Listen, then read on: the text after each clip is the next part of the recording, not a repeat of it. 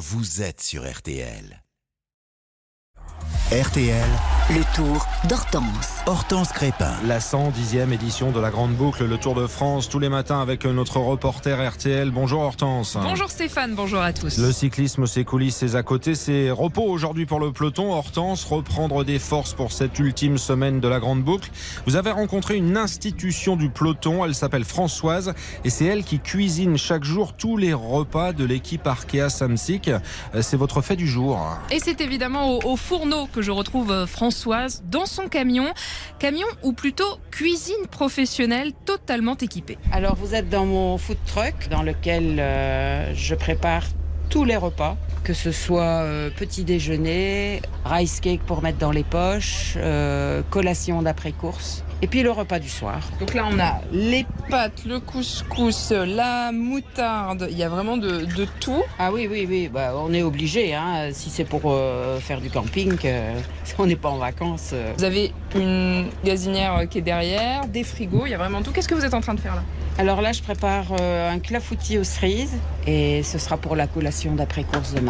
Sur le frigo, la liste des repas prévus euh, ces prochains jours car rien n'est laissé au hasard. Au niveau du menu, en général, euh, en amont du départ du Tour de France, c'est-à-dire minimum 10 jours avant le départ, les menus ont été établis et je fais des bons de commande et on envoie les mails aux hôtels, puisque les hôtels sont payés pour le repas du coureur et donc euh, on récupère les marchandises afin de les travailler. Le tout en respectant les petites préférences et possibles régimes alimentaires des huit coureurs, car le reste du staff de l'équipe mange lui dans les restaurants des hôtels. Et, et si Françoise est incontournable sur le Tour, c'est parce qu'elle a un sacré palmarès au compteur, Hortense. Oui, elle a commencé euh, à cuisiner pour des coureurs en 1986 et fête cette année son 50e grand tour. Autant dire que des équipes, elle en a nourri beaucoup. Alors c'est mon 28e Tour de France. J'ai fait 7 Giro et 15 euh, Vuelta. Ce qui est le plus bizarre pour moi, c'est d'avoir eu euh, certains coureurs et maintenant j'ai les enfants. Et donc euh, ça, ça fait un peu bizarre. La cuisine, on dit que parfois c'est propice aux, aux confidences. Ils viennent vous voir un peu les coureurs? Tous les jours. Euh, après le repas du soir, ils viennent prendre euh, une infusion euh, ou un café décaféiné, manger un petit bout de chocolat. On parle de tout, pas nécessairement de confidence, mais bon, on discute de choses et d'autres, parce qu'il n'y a pas que le vélo non plus. C'est un peu comme vos enfants en fait. Absolument, parce que moi j'ai pas eu d'enfant, je sais les sacrifices qu'ils peuvent faire, je sais combien est difficile le vélo.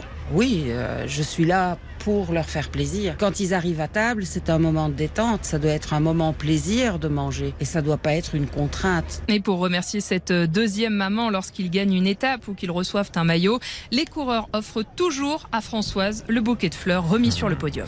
Votre image du jour, Hortense, c'est un réveil combatif pour Adrien Petit. Oui, le coureur nordiste élu hier euh, combatif du jour, il a fini 154e de l'étape sur 157 au lendemain d'une chute qui le fait euh, énormément souffrir à la jambe. Mais il a réussi à terminer dans les délais en, selon ses mots, tentant de survivre. Et il garde cet objectif, celui de finir le tour dimanche soir. Enfin, votre chiffre du lundi, c'est du côté de l'équipe Jumbo Visma.